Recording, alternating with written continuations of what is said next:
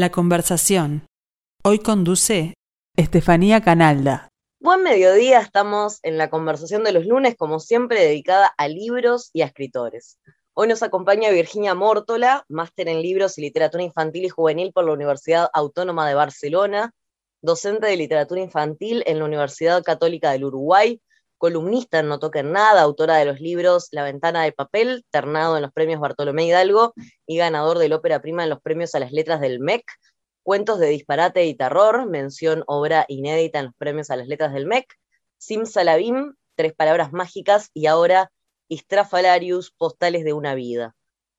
Además de estos datos, Virginia, sos psicoanalista, sos tallerista, vivís rodeada de niños, escuchando, enseñando a niños. ¿Cuándo decidiste que además querías escribir para niños? Ay, no sé si lo decidí, en realidad.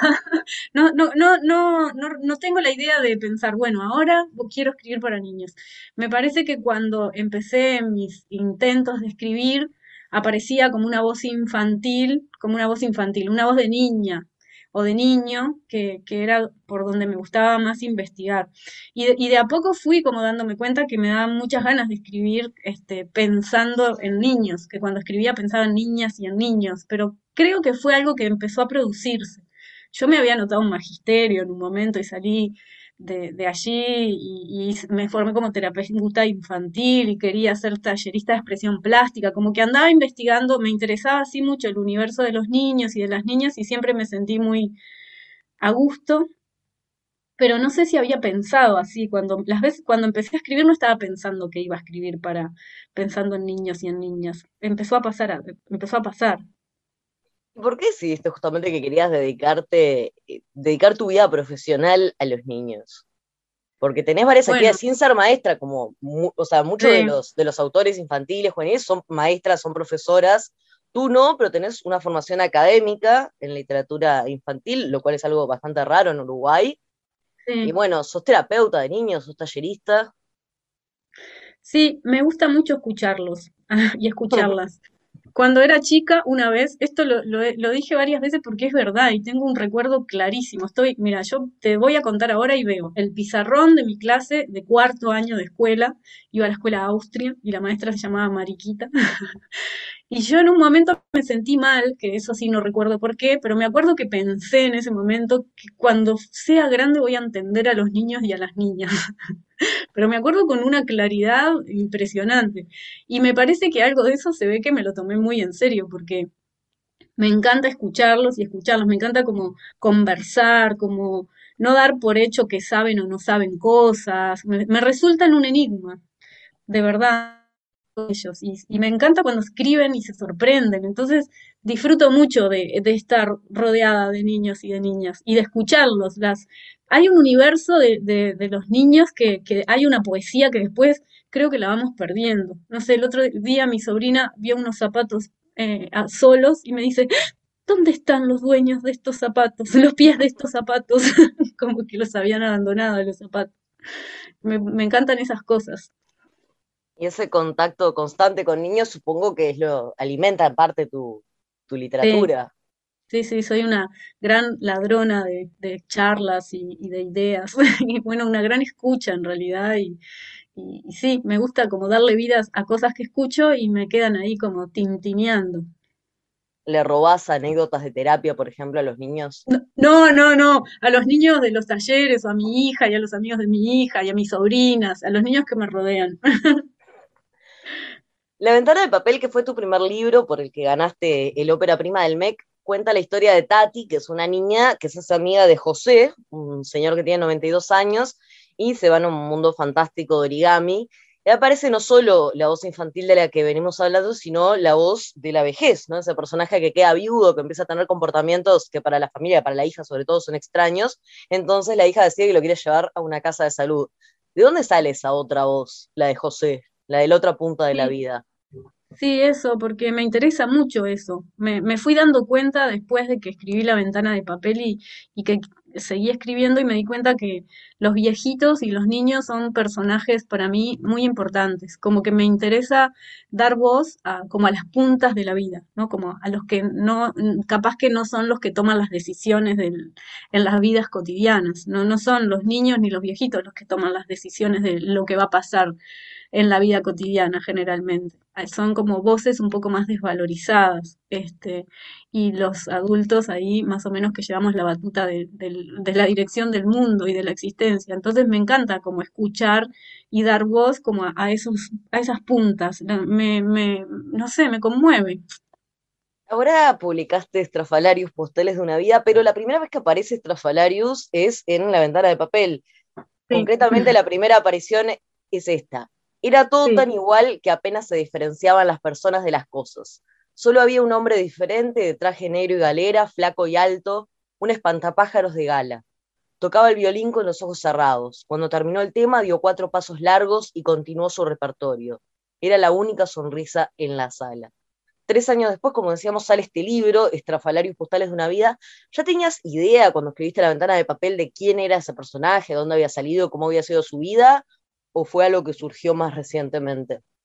No, en realidad cuando yo estaba escribiendo La ventana de papel, Mario, el papá de Luciana, la vino a buscar. Mi hija es Luciana y Mario es el papá de Luli, que nosotros nos separamos, pero nos llevamos muy bien. Entonces, mientras Luli se terminaba de bañar, él hizo un dibujito ahí de una cabeza muy redonda y con galera. Y él es violinista.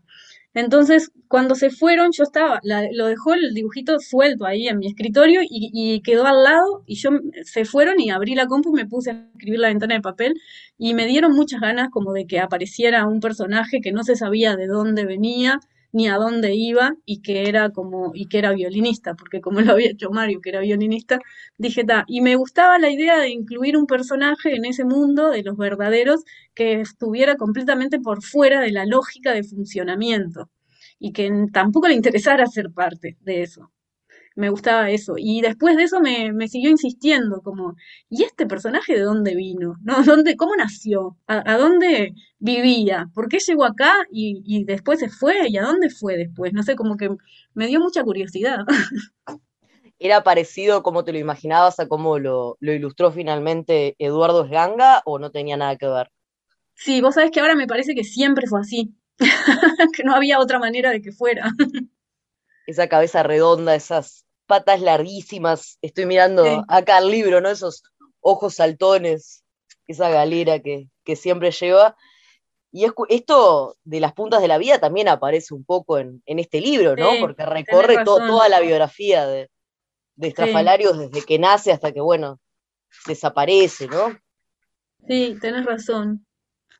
Es cierto. Sí, y, y, bueno, y estaba como la idea también de no poder contarlo todo y de no saberlo todo sobre su existencia. Y a la vez también eh, con Eduardo pensamos, bueno, es tan, tan grande que no puede entrar en todos los cuadros, siempre tiene que quedar una parte por fuera, como si no pudiéramos describirlo todo, ni contarlo todo, ni siquiera comprendernos por completo, como algo de esa idea también me, me empezó a acompañar cuando pensaba en, eso, en ir desarrollando una vida, porque no es un cuento eh, el, libro, es un, son como postales de una vida, son como instantáneas de una existencia. Sí, aparece mucho en cuestión también el tema de los recuerdos. Sí, sí, sí. Me encanta el tema de los recuerdos a mí. Me resulta fascinante cómo construimos ficción, nuestras vidas a partir de recuerdos y de ficciones que nos contaron. Es, ese, ese universo de la narrativa en, la que nos definimos a nosotros me, me, me resulta muy fascinante.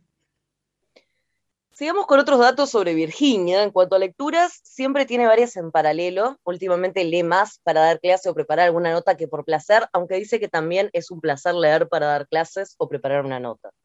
Algún título que tiene Montañitas por la Casa, Teoría de la Gravedad, de Leila Guerriero, Maestros de la Escritura, de Liliana Villanueva, Debimos ser felices, de Rafaela Laore, La Orfebrería del Silencio, de Cecilia Bayur y El idioma secreto, de María José Ferrada.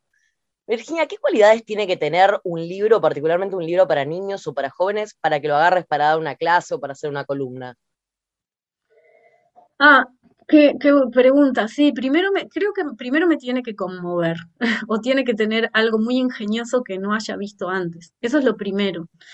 Eh, hay algo que, que tiene que ver como del diálogo muchas veces entre la imagen y el texto o, o del uso de la palabra, que haya algo conmovedor o novedoso en eso. E, e, eso es lo, lo primero que me dan ganas de compartirlo rápidamente. Empiezo a atomizar gente mostrando libros, no, solo en las clases.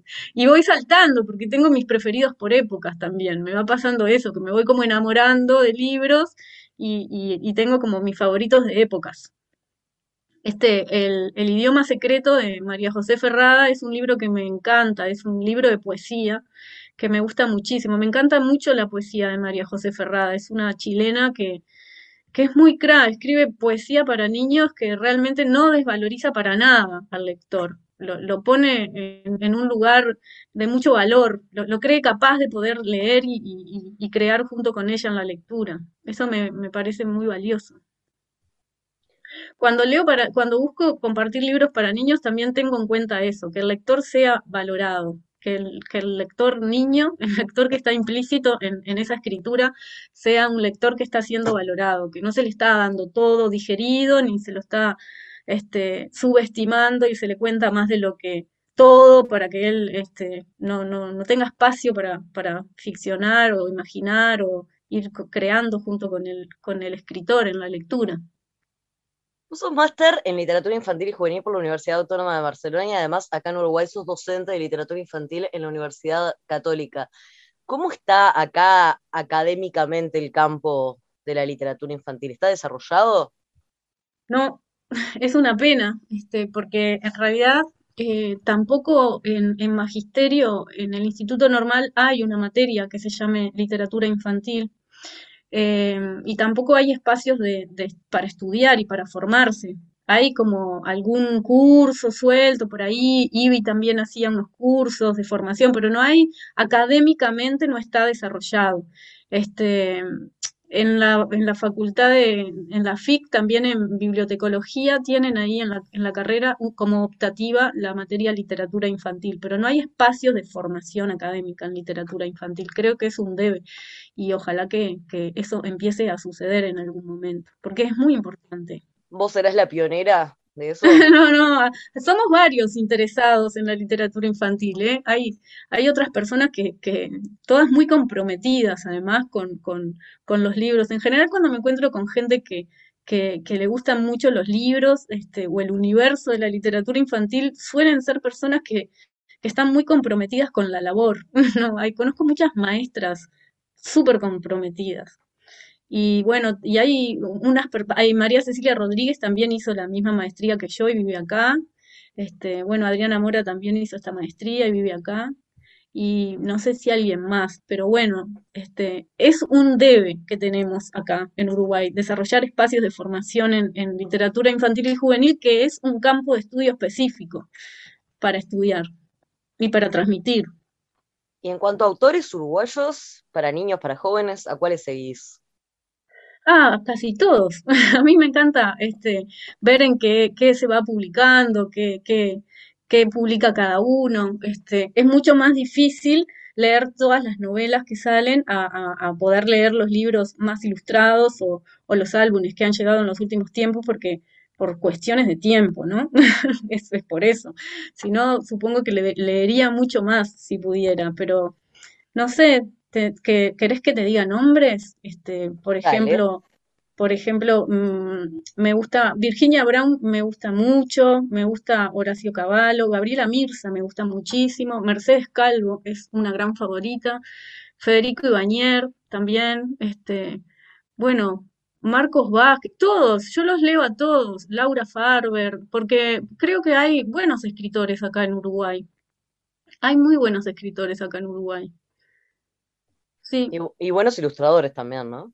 Sí, bueno, totalmente. Y además esto es muy lindo de que ha habido un, un, espacio que se ha abierto cada vez más para los ilustradores y para la narrativa de la imagen también. Eso está, está buenísimo, me encanta. Vos sos muy de trabajar en conjunto con los ilustradores, ¿no? No sos de esos autores que dice, bueno, así me lo imaginé yo, ahora así No, claro, no, porque yo, me parece que yo no sé eso, lo saben ellos.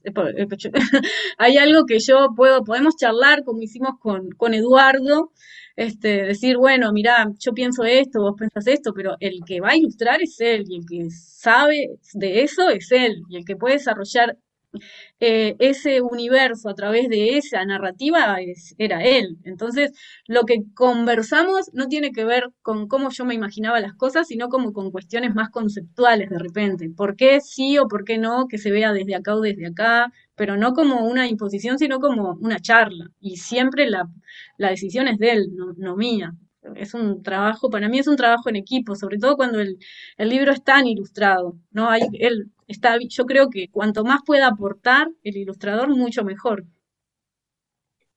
Sigamos con algunos datos de la biografía de Virginia Mortola. En películas, de las últimas que vio y lloró, fue El Agente Topo. También le gustó mucho el año pasado otra chilena, Nadie sabe que estoy aquí. En cuanto a series, ahora está viendo la segunda temporada del Método Kominsky, que la divierte mucho. Antes terminó Sweet Tooth, que tiene cosas que le gustaron, sobre todo al inicio, pero también la envoló el apocalipsis. Con Luli, su hija vio Unbreakable Kimmy Schmidt y ahora Good Girls. Hablas de estas, estas series que ves con tu hija, ¿cómo te influye ella a la hora de, pensar historias? Mucho, mucho. Ella me corrige, siempre. en Estrafalarium me hizo cambiar el final.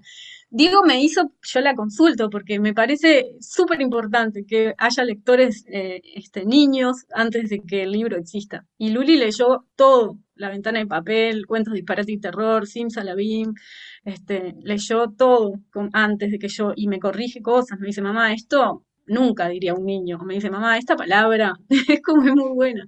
Y al final de, de Estrafalarius me dijo que yo abandonaba a Fasol, como que tenía que ser más amable, que no podía dejar al gato olvidado, que tenía que darle, presentar como un universo. No me lo dijo en estas palabras, pero lo que me dijo es, no lo abandones, yo me muero de tristeza, decí que va a pasar algo con él, por favor. Y tenía razón, porque yo al final me había olvidado y lo abandoné, no hablaba más de Estrafalarius y al final agregué que Estrafalarius este, se iba tras nuevas aventuras, no me acuerdo bien cómo puse, pero es un detalle que es una oración, pero que es re importante, porque estaba abandonando a un personaje del que en general los niños se, se encariñan mucho, que es Y no solo los niños, ¿no? Los adultos también, es hermoso el gatito, es una maravilla. Sí, y tenía mucha razón Luciano. Yo eh, ahí eh, es siempre que te lean otros es buenísimo porque este hay cosas que a veces este no sé, yo trato de ser atenta, pero muchas veces pasa que hay algo que lo tengo como tan claro que no no me doy cuenta que no estoy siendo claro. Este, y cuando otros te leen, te, te ofrecen esa mirada externa que, que siempre es valiosa. Y que que me lea un niño, yo le doy a varios niños para que me lean antes de, de corregir por, por última vez un libro, un cuento, una historia, lo que sea, una novela, todo. Y Luli es una gran lectora. Y sí, yo con Luli veo de todo. Ahora está más grande y está fanática de los Beatles y, y vemos otras cosas también, pero pero veo series, soy muy plástica para, para mirar cosas y, y, para porque me gusta criticar igual también, pensar cómo es la lógica de construcción de los personajes, o si está muy mala, a veces hasta me da gracia y me divierte también. No, soy tan quisquillosa, pero sí me gusta mirar muchas. El método Kominsky es buenísimo, el guion es maravilloso, es muy graciosa y tiene como unos niveles de profundidad muy interesantes. la terminé ayer. Y que tu hija ya sea adolescente o casi adolescente tiene que ver con que ahora estés desarrollando un proyecto para adolescentes? Bueno, sí, estoy desarrollando las ideas. Todavía no empecé a escribir, pero sí, tiene que ver con ella. Tiene que ver con ella y conmigo también, porque me parece que hay, como que hay un universo en el medio entre mi universo y el de ella, que es el universo de encuentro, que es muy pequeñito en relación a mis preocupaciones y a, lo que yo considero importante y a sus preocupaciones y a las que ella considera importante. Para mí es un ejercicio tremendo estar como atenta, de no hacerla vivir a mi velocidad, de poder este, entender que ella tiene otros gustos, otras elecciones, otra, es otra persona, ¿no? lo sé, lo sé, pero al estar viviéndolo en la cotidiana, eh, me, todo el tiempo me estoy imaginando escenas que nos pasan como cómo la diría ella, cómo la diría yo. Entonces me imagino eso, como una novela en la que habla una voz adulta y una voz este, adolescente sobre la misma situación y, que da cuenta como del gran desencuentro a pesar de las buenas intenciones de repente por momentos de los dos lados. Y, igual así, aunque haya buenas intenciones, a veces los desencuentros son importantes. Y también en, eso me pasa mucho en, en la escucha con los pacientes más jóvenes que, que me estoy dando cuenta muchas veces que estoy escuchando que dicen cosas que de sus padres que mi hija dice de mí. Virginia, también estás desarrollando un proyecto, un libro para adultos, ¿no? Tu primer libro para adultos. ¿Nos puedes contar un poco sobre eso? Sí, ahí eh, tengo varios cuentos, ese sí está más avanzado. Este, tengo varios cuentos, este, algunos los publiqué en algunas antologías sueltas, algunos la lento, y me, daba como mucha pena que quedaran ahí perdidos, y, quise unirlos, y, me di cuenta de que había como un, un tono muy de horror en casi todos, como una cierta este, tristeza o, y, también como que algo del horror y el erotismo los atraviesa a todos y también a la mirada infantil. No, no, no por, no dejo de por, hay cuentos que están contados por niños, pero que capaz que sí, son cuentos que creo que yo no los, no se los daría a leer a los niños porque me parece que son como, no es necesario tanta crudeza para compartir. me pasa eso, pero a la vez me resulta como no sé, como que me dan muchas ganas cuando pienso algo y, y, me lo empiezo a imaginar y lo empiezo a escribir, como no, no seguir con eso. Es como, como que a veces siento como que si no le doy vida a algo que se me ocurre mucho, es casi como que si hiciera un asesinato de lo que no existe. Es rarísimo, pero tengo esa noción. Y bueno, y este tiene como un, un cuento que está vinculado como así, como temáticas, digamos, como al aborto, otros más como el suicidio, otros de, una niña que tiene como una cuestión erótica. Son como, creo que son como cuentos que tienen que ver como con preguntas sobre, o, sobre la existencia, sobre la tristeza, sobre la soledad, sobre la muerte, sobre la vida, sobre por qué estamos acá. Ahora me falta escribir uno de ellos que se va a llamar El susurro de los álamos. Mirando tus datos personales, tus hobbies, tienen mucho que ver con el mundo exterior, con la naturaleza, estás salir a caminar, observar plantas y flores, cuidar el jardín, quieres tener una huerta.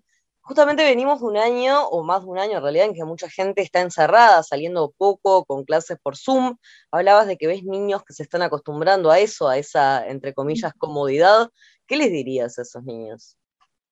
Ay, qué difícil. Ahora lo que me doy cuenta es eso, no quieren volver a clases la mayoría de los niños. A mí me parece que está buenísimo. Hoy una niña en el taller, porque los sábados doy un taller de expresión escrita, decía, no, yo no quiero ir, pero extraño, lo que extraño es el ambiente escolar, me dijo. Y me pareció muy precioso porque me parece que hay algo de eso.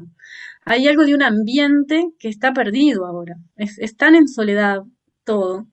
Aprender en soledad, aunque estés acompañado, la, la, cuestión de compartir y grupal y de estar cerca de los otros para poder hacer la pregunta, para poder frustrarte o lo que sea, que no sean tus padres quienes te tienen que ayudar, ya bastante hay para enojarse con los padres como para que encima esté esa cuestión de, de que tengan que enseñar o, o, hacer que se prenda la cámara a la hora que es la clase. Los, los padres están y las madres están sobrepasados también de, de, de malabares en estos tiempos yo no sé qué les diría. A mí me parece que es muy precioso salir al aire libre. A mí me hace tanto bien que yo le diría a todo el mundo que saliera de paseo un rato y que se valorara mucho el tiempo libre y el tiempo de compartir y el tiempo de disfrute en, en compañía.